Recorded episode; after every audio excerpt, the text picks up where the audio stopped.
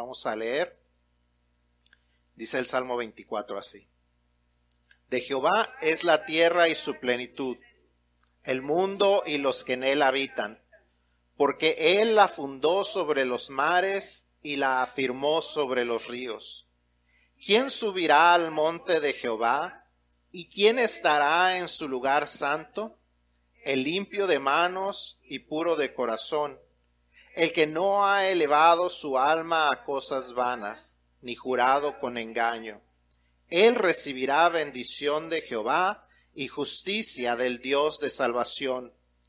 Tal es la generación de los que le buscan, de los que buscan tu rostro, oh Dios de Jacob. Alzad, oh puertas, vuestras cabezas, y alzaos vosotras, puertas eternas, y entrará el Rey de Gloria. ¿Quién es este Rey de Gloria? Jehová el fuerte y valiente, Jehová el poderoso en batalla. Alzad, oh puestas vuestras cabezas, y alzaos vosotras, puertas eternas, y entrará el Rey de Gloria. ¿Quién es este Rey de Gloria? Jehová de los ejércitos, Él es el Rey de la Gloria. Señor, te damos gracias. Damos gracias porque tú eres el único digno de gloria, tú eres el único digno de todo el honor. Todo es tuyo, Señor. Todo lo que tenemos, todo lo que hay en nuestras manos, todo lo que hacemos, todo lo que eh, logramos, Señor, está en tus manos porque es tuyo. Y aunque a veces ignoramos ese hecho, esa es la verdad. Así que Padre, habla nuestras vidas en esta mañana.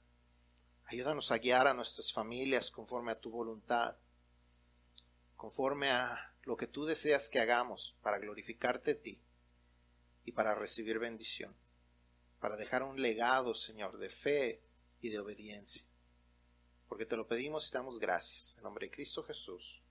Amén. Pueden tomar sus asientos. Hemos estado hablando de distintos temas y como si no fueran lo suficientemente incómodos esos temas que hemos estado hablando durante las últimas semanas, que hemos estado hablando acerca de la disciplina, acerca del perdón, acerca de la reconciliación dentro de la familia. Y esos a veces son eh, temas incómodos porque mm, tenemos que pensar y tenemos que aceptar que hay cambios que se tienen que hacer y hay cosas que tenemos que hacer diferentes y hay a veces que eh, ser humildes y pedir perdón o a veces tenemos tenemos que ser eh, misericordiosos y perdonar, y son cosas que a veces son muy incómodas de hacer, y tener esas conversaciones incómodas y sentarnos a la mesa y vernos cara a cara y decir, esto es lo que me está molestando, estas son las situaciones que nos están afectando como familia, estas son las cosas que tienen que cambiar, y, son, son, conversaciones incómodas, y como si eso no hubiese, hubiese sido lo suficientemente incómodo, vamos a hablar una cosa que tal vez va a incomodar a muchos pero que afecta en gran manera a las familias. La mayoría de los cristianos dice creer lo que la Biblia, que la Biblia, lo que la Biblia dice es verdad y por consecuencia creen lo que acabamos de leer. El Salmo 24.1 comienza diciendo, de Jehová es la tierra y su plenitud, el mundo y los que en él habitan. También muchos dicen creer lo que dice el Salmo 50.10, que Dios está en todo derecho de decir, porque mía es toda bestia del bosque y los millares de animales en los collados. Decimos creerlo, pero si somos honestos, la mayoría de las personas se nos dificulta poner esto en práctica, decir verdaderamente y vivir de tal manera como que todo le pertenece a Dios. En muchas ocasiones se ha condicionado a la gente a, creer que la mayordomía tiene solamente que ver con los diezmos. A veces hay un domingo de mayordomía o un mes de mayordomía y, es tiempo en que se enseña acerca de los diezmos y acerca de, de, las finanzas de la iglesia y cómo se manejan y todo lo que se hace. Y, a veces hasta se termina con un, un, domingo en donde la gente escribe su promesa de lo que va a dar el siguiente año. Y eso se considera como mayordomía. Y no está mal hacer eso, pero es un poco incompleto.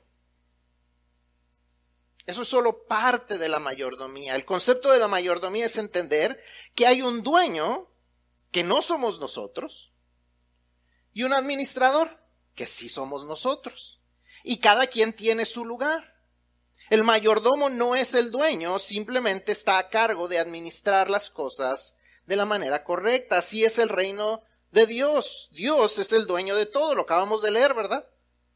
De Jehová es la tierra y su plenitud. Cuando hablamos de Jehová es la tierra, ¿de qué estamos hablando? De toda la tierra. Y para que no nos quede ninguna nube de duda, nos dice, y su plenitud. Luego dice, en caso de que nos haya quedado duda, el mundo y los que en él habitan. ¿Qué cosas son de Dios? Todo es de Dios. No solamente las cosas materiales, aún las personas son de Dios, aún aquellos que ignoran a Dios, aún aquellos que no quieren nada que ver con Dios, son de Dios. Dios es el dueño de todo, no nosotros, aunque a veces actuamos como si nosotros fuéramos los dueños. El consejero financiero eh, Chris Brown eh, define la mayordomía de esta manera. Eh, si puedes poner la siguiente, el siguiente slide. La mayordomía es manejar las bendiciones de Dios a la manera de Dios para la gloria de Dios. Manejar las bendiciones de Dios, o sea, administrar correctamente lo que Dios pone en nuestras manos, administrarlo a la manera que Dios dice que lo debemos de hacer, con el propósito de glorificar a Dios. Entonces nos lleva a pensar esto de la mayordomía en algo más allá de solamente los diezmos. Es más, va más allá un simple, de las simples finanzas. Todos, si somos sinceros, podemos, podemos pensar, y esta semana yo espero que usted haya meditado con todo lo de acción de gracias, yo espero que usted haya meditado en cuántas cosas usted tiene que agradecerle a Dios. Yo espero que usted no se la pasó nomás pensando en el guajolote y en el, juego de fútbol y las, y las compras del viernes negro y, el, y el mundial. Yo espero que usted meditó en todo lo que usted tiene que agradecerle a Dios. Primeramente su salvación, segundo su salud, su familia, todas las bendiciones emocionales, eh, físicas, relacionales, espirituales y claro, las bendiciones financieras. Pero nunca debemos de perder este concepto. Todas las cosas buenas que hay en nuestra vida provienen de Dios y son, somos responsables de usarlas conforme a la voluntad de Dios para cumplir sus propósitos y para que Él sea glorificado. Esa es la razón por la que tenemos lo que tenemos, sea poco, sea mucho. Como efecto secundario podemos disfrutar sus bendiciones en gran manera, pero eso solamente debe ser un efecto secundario. No es el propósito principal de lo que tenemos en nuestras manos, que lo disfrutemos. Lo podemos disfrutar, no hay nada de malo y más adelante vamos a ver que Dios nos ha dado las cosas para que las disfrutemos, pero ese no es el propósito principal. El propósito principal es manejar las bendiciones de Dios a la manera de Dios para la gloria de Dios. Eso es para nosotros como individuos, pero también para nuestras familias. Cuando nuestras familias no están viviendo así, entonces es cuando nos metemos en problemas. Cuando nos olvidamos, cuando comenzamos a actuar como que nosotros somos los dueños, como que nosotros no lo ganamos y por ende podemos decidir cómo administrar las cosas, que nosotros ya no somos solamente administradores, sino que también somos los dueños, ahí es donde nos metemos en problemas y no solo eso, sino que metemos a nuestras familias en problemas. Cuando no estamos dispuestos a reconocer que todo, todo todo es de Dios. Y empezamos a, vivir, aunque no lo digamos, pero empezamos a vivir como que es de nosotros. Y que nosotros podemos tomar las decisiones.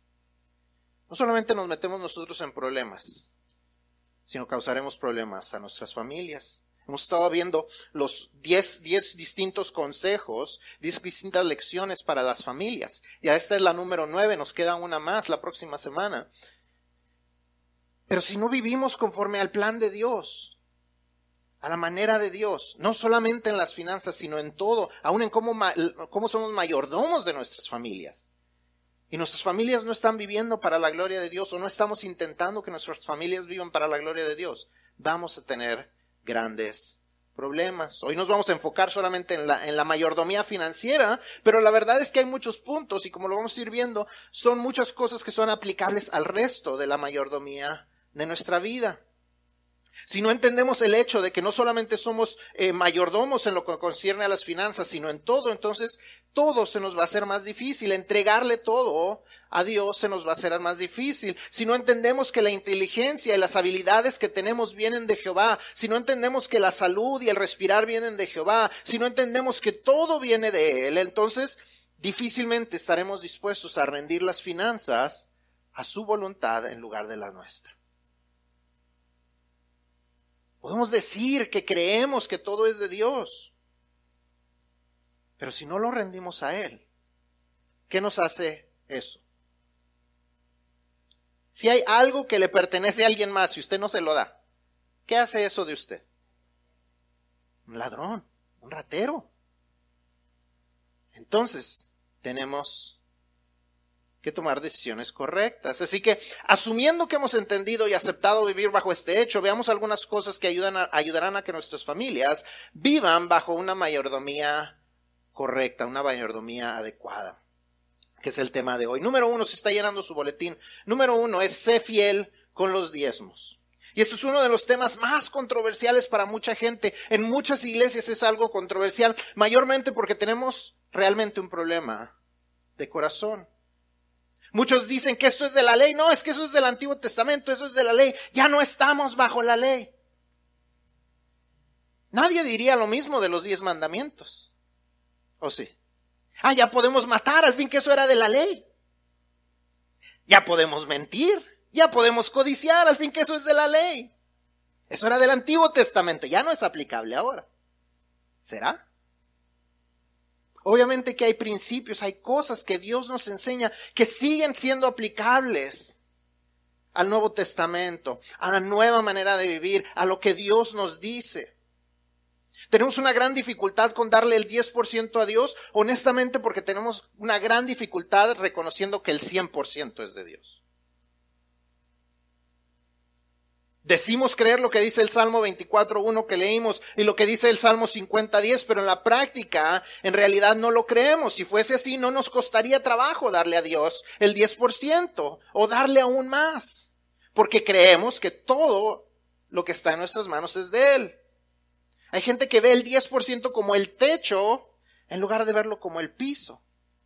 No como lo que es a donde queremos llegar, sino que es donde vamos a empezar para darle aún más, que nuestra meta no es el 10%, sino es el lugar donde comenzamos para entregarle verdaderamente a Dios lo que Él merece.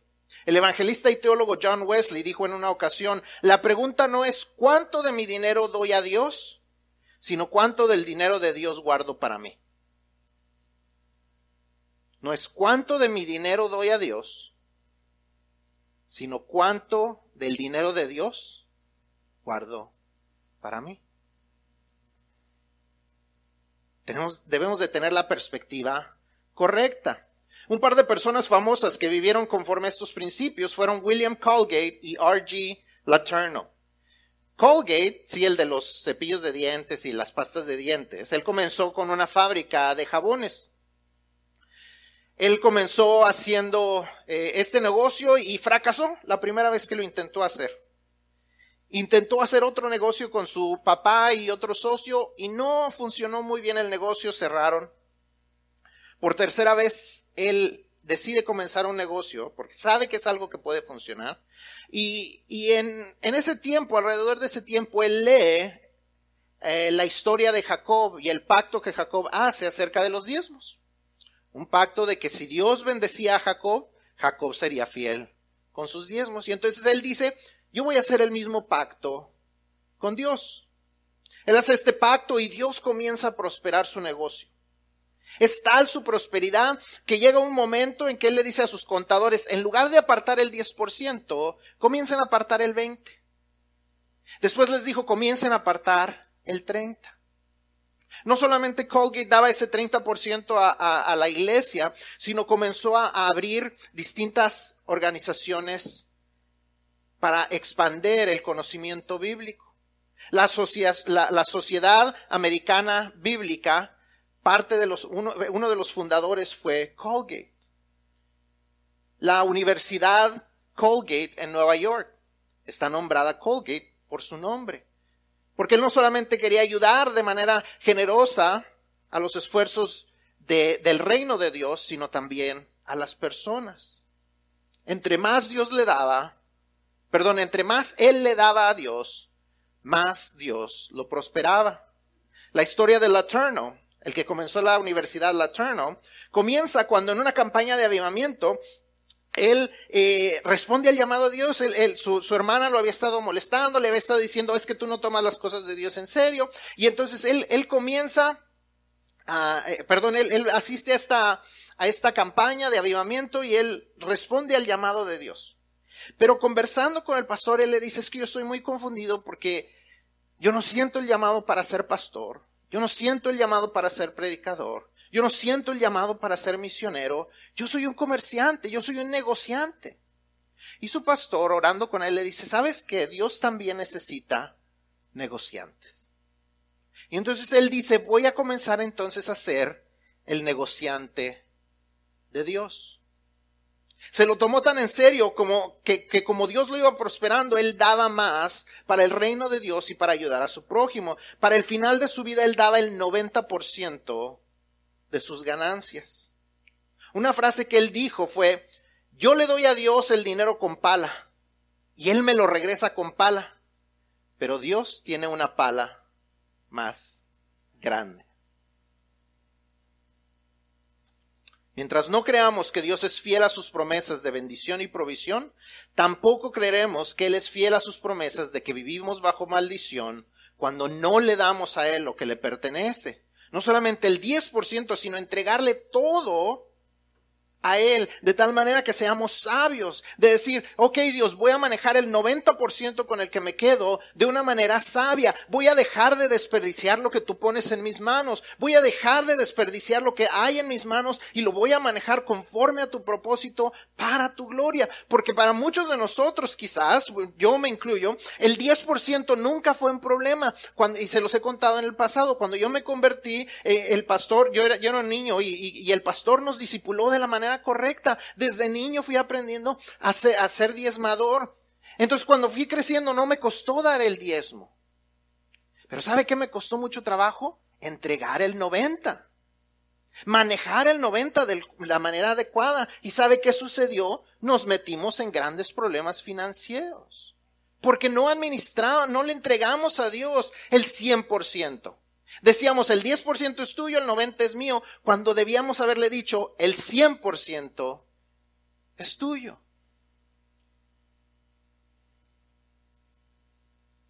Si Malaquías 3.9 nos dice que tenemos una maldición cuando le robamos a Dios, entonces no podemos ser reconocidos o esperar ser reconocidos por Dios como buenos mayordomos. Estamos viviendo consciente e intencionalmente bajo maldición y traemos maldición a nuestra familia, traemos maldición a la iglesia. Vivimos ahorcados todo el tiempo y decimos, no entiendo por qué, trabajo y trabajo y, y, hago y busco y, no puedo salir. ¿Sabe por qué? Es porque está viviendo bajo maldición. No lo digo yo, lo dice Dios. Si queremos que el 90% sea bendecido y prosperado, tenemos que empezar con la fidelidad en el diezmo, como reconocimiento que no solo el 10%, sino que el 100% es de Dios. Nuestro mayor problema para ser fieles no está en la inflación. No, es que si la inflación no me estuviera afectando, oh, estaría yo dando el dinero. Oh, si yo tuviera mis papeles, entonces sí sería diezmado. Es que si no tuviera tantas deudas, sería diezmado. Yo daría mi diezmo, pero cada rato se me descompone el carro. No es la inflación, no son los papeles, no son las descomposturas, no son las deudas. El problema más grande, ¿sabe dónde lo encuentra? Cada vez que usted se para delante del espejo. Ahí está el problema. Pruebe a Dios. Dios, Malaquías 3.9 es la única ocasión en que Dios nos invita a probarlo. En el resto de la Biblia nos dice, no pruebes a Dios. Pero aquí nos dice, pruébame. Pruébame. Y nos promete bendición al hacerlo. Yo te digo, prueba a Dios 90 días. Sé fiel a Dios 90 días. Y yo te aseguro que no solamente el dinero cambia, sino muchas cosas en tu vida cambiarán. Si comienzas con un deseo de obedecer a Dios. Número dos. Número dos, para ser, para ser eh, mayordomos, tener una mayordomía apropiada en nuestro hogar, no te guíes por tus sentimientos. No te guíes por tus sentimientos. Mateo 6:21 dice, porque donde está vuestro tesoro, allí estará también vuestro corazón. Donde está vuestro tesoro, allí estará también vuestro corazón. Dice, donde está el tesoro en el presente, tu corazón eventualmente llegará en el futuro. Donde va tu tesoro, tu corazón lo seguirá. Muchas veces creemos que nuestro corazón controla nuestras prioridades financieras, pero es al contrario, nuestras prioridades financieras, financieras perdón, controlan nuestro corazón. Nadie siente ganas de, de controlar sus gastos, ¿o sí? Todos quisiéramos irnos al Black Friday. Yo lo entiendo. Nuestro corazón ve, ve, los anuncios en el periódico y dice, yo quiero, necesito, me lo merezco. Nuestro corazón nos dice muchas cosas. Nadie siente ganas de ahorrar, nadie siente ganas de pagar las deudas, pero entendamos lo que nos dice Jeremías 17:9. Engañoso es el corazón más que todas las cosas, y perverso. ¿Quién lo conocerá? Cuando nuestro corazón nos dice una cosa, no tenemos que confiar en Él. Tenemos que hacer las cosas por obediencia, aun cuando no las sentimos. No podemos dejar las decisiones financieras de nuestro hogar a nuestro corazón. Tenemos que seguir los principios de Dios en nuestras finanzas, aun cuando no los sentimos de corazón. Mucha gente dice, no, es que si no lo doy de corazón, no vale. No, comience a darlo y su corazón eventualmente lo sentirá. Si donde está tu tesoro, tu corazón estará ahí en presente y en futuro. Vemos ahí una diferencia en esos, en, esos, en, esos verbos. Donde está tu corazón en la actualidad, tu corazón, perdón, tus tesoros en, la actualidad, tu corazón lo seguirá. Y eso sucede en este momento también. Si sus tesoros está yendo fuera de lo que Dios desea, ¿sabe qué? Su corazón eventualmente se irá lejos de lo que Dios desea. Aunque se diga, no, pero es que yo le soy fiel a Dios con el 10% su corazón, lo seguirá. La realidad es muy distinta a decir, si, si, si, no lo doy o si no lo hago de corazón, no vale. Cuando hacemos lo que Dios desea, no solo en lo que concierne a las finanzas, sino en atesorar el obedecer a Dios en todas las cosas, eventualmente nuestro corazón seguirá nuestra obediencia. Y como les dije al principio, ese es un principio que no solamente se aplica a las finanzas, sino en todo en nuestra vida. En todo. En cualquier área que nos está costando trabajo obedecer a Dios. Sea en la pureza sexual, sea en, en la manera en que nos comportamos con nuestras familias, sea en cualquier otra cosa. En todo lo que hemos estado hablando. Es que no siento el pedir perdón. Usted obedezca y su corazón lo seguirá. Es que no siento el perdonar a la persona. Usted obedezca y su corazón lo seguirá.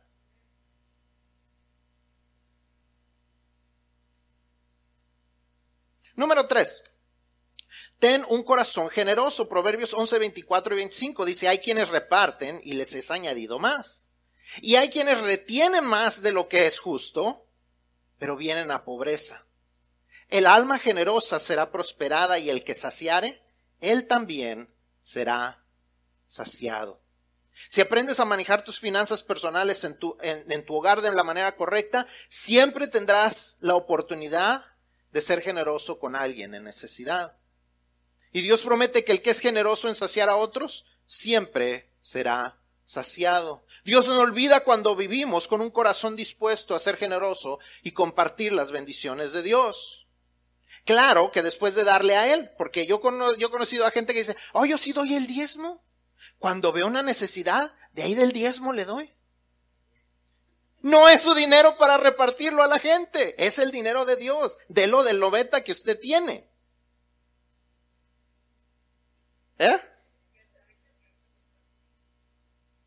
Dios repartirá el 10%. Pero a veces hacemos caravana con sombrero ajeno. Esa es la parte que le pertenece a Dios. Pero cuando somos fieles a Dios, Dios nos da. No solamente la, la, no, no solamente nos posiciona para poder dar, sino nos da lo necesario para hacerlo. Nos pone en la posición correcta para encontrar a la persona a quien darle y nos da lo necesario, porque a veces tenemos la intención de ayudar y no estamos en posición de hacerlo. Cuando somos generosos reflejamos el carácter de Dios. Dios es un Dios que ha sido generoso con nosotros. Juan 3:16 nos enseña que de tal manera amó Dios que dio. Él amó y dio. Cuando nosotros amamos y damos, reflejamos el carácter de Dios. Dios es un dador generoso y espera lo mismo de los que dicen ser sus hijos den, no presten. ¿Cuántos han perdido amistades por prestar dinero? Yo hace mucho tiempo aprendí algo de alguien y me dijo, nunca prestes dinero al amigo porque pierdes el dinero y pierdes el amigo. Si en realidad queremos ayudar a alguien, no debemos prestarle. Proverbios 22, 7 nos dice que el que toma prestado es esclavo del que presta. Estamos haciendo de la persona un esclavo. Estamos esclavizando a la gente que decimos que son nuestros amigos. Es mejor darles lo que está dentro de nuestras posibilidades. Seamos generosos, tengamos un corazón generoso. Y por último, si queremos tener una mayordomía apropiada, debemos encontrar contentamiento. Debemos ser fieles en nuestros diezmos, ser obedientes, debemos de ser generosos y debemos estar contentos con lo que tenemos. Dice Hebreos 13:5, sean vuestras costumbres sin avaricia, contentos con lo que tenéis ahora, porque Él dijo, no te desampararé ni te dejaré.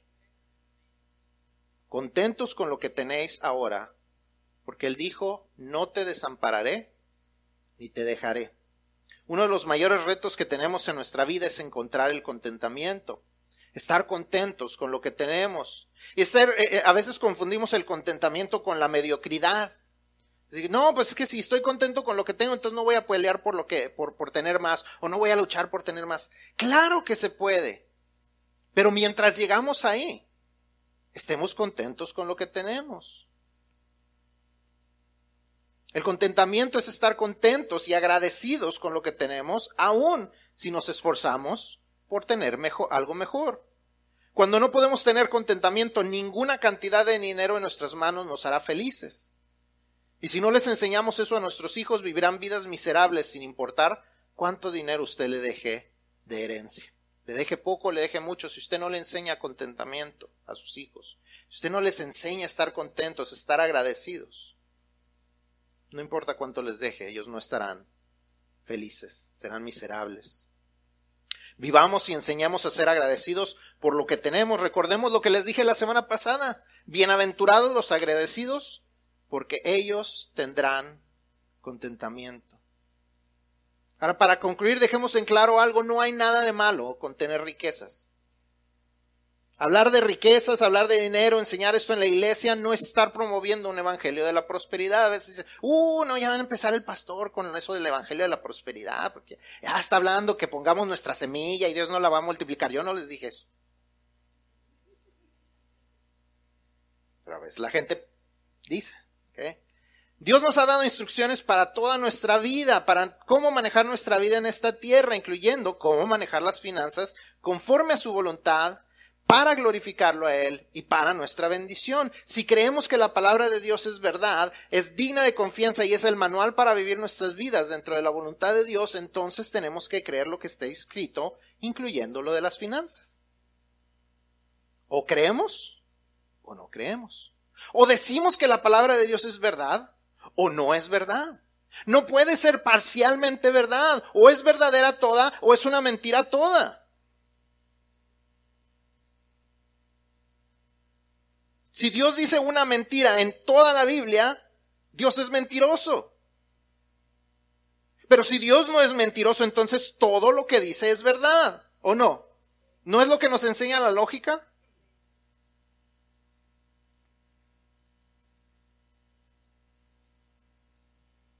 El detalle está ahí. ¿Le creemos o no le creemos a Dios? ¿Hacemos las cosas a su manera, conforme a sus principios o no? Sus principios, rápidamente, si usted quiere apuntar, déjenme les digo, hay mucho que la Biblia nos dice de él, pero si quiere usted apuntar algunas cosas. Primero de Crónicas 29, 14, lo hemos repetido, lo repetimos muchos años en, las, en los diezmos. Todas las cosas son de él y todo lo que manejamos, lo que manejamos es porque él nos permite tenerlo. Porque todo es tuyo y de, tu, y de lo recibido de tu mano te damos. Muchas veces lo hemos repetido. Mateo 25, 23, la parábola acerca de los talentos. Entre más sabios seamos en manejar lo que Él nos pide, más confianza nos tendrá Él para darnos más para administrar. Si en lo poco has sido fiel, sobre mucho te pondré. Sé fiel en tus diezmos para que Él abra las ventanas de los cielos. Malaquías 3, 8. Santiago 4, 13, 15 nos enseña a hacer planes financieros, siempre poniéndolos primero en las manos de Dios. Primera de Timoteo 6, 17, 19, y ese sí me gustaría que usted lo abriera. Primera de Timoteo 6, 17 al 19. El principio que nos enseña es que cuando Él multiplique lo que tienes, no pongas tu confianza en lo que Él te da. Disfrútalo, pero también tienes que ser generoso. No hay nada de malo con tener riquezas. ¿Qué es lo que nos dice el primer versículo? Primera de Timoteo 6, 17. ¿Eh? A los ricos, ricos de este siglo.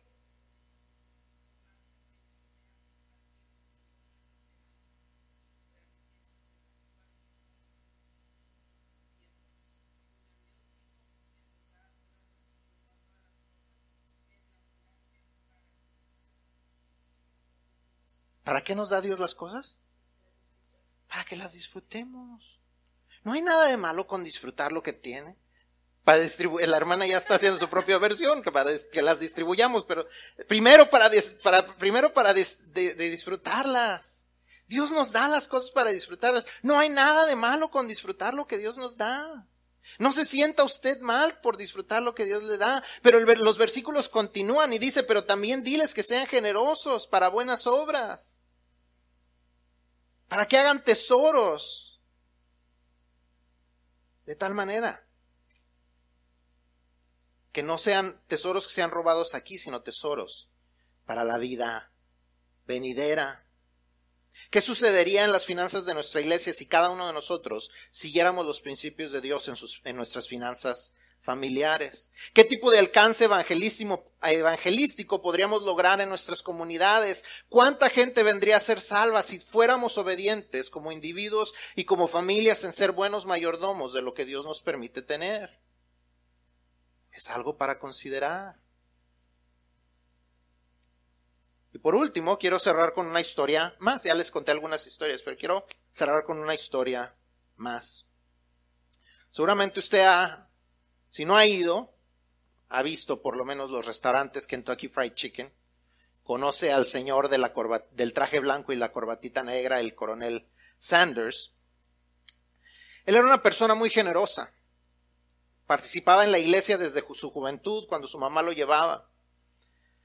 Eventualmente Dios le prosperó después de muchos fallidos intentos de negocios. Y cuando Dios le prosperó, él comenzó a ser un diezmador fiel. Pero aún así había un vacío en su corazón. Fue hasta sus 75 años de edad que finalmente se rindió a los pies de Cristo y se llenó ese vacío en él. ¿Por qué les cuento esto? Porque necesitamos entender que el dinero nunca va a llenar el vacío que solamente Dios puede llenar. Podemos ignorar completamente a Dios y hacer las cosas a nuestro propio juicio, pero eso nunca nos traerá satisfacción. El único que puede traer satisfacción a nuestros corazones es Dios. Ese Dios que nos promete bendiciones. Ese Dios que nos dice, haz las cosas a mi manera y puedes contar con la bendición. ¿Lo conocemos? ¿Verdaderamente lo conocemos? ¿Lo conocemos de tal manera que, que conozcamos a Dios como nuestro Padre, a Jesús como nuestro Salvador, al Espíritu Santo como nuestro guía, lo conocemos como ese que está todo ahí en las esferas, como nuestro Jesús, adorable, consejero, Dios fuerte, Padre eterno, príncipe de paz, Emanuel, Salvador, lo conocemos a ese Dios. De tal manera que si decimos que Él es el admirable consejero, ¿estamos escuchando su consejo? Ese Dios fuerte puede o no nos puede proveer. Ese príncipe de paz ¿Nos podrá dar tranquilidad cuando las finanzas parece que no están yendo donde deberían? ¿El Padre Eterno nos proveerá? ¿Creemos o no creemos? ¿Lo conocemos o no lo conocemos?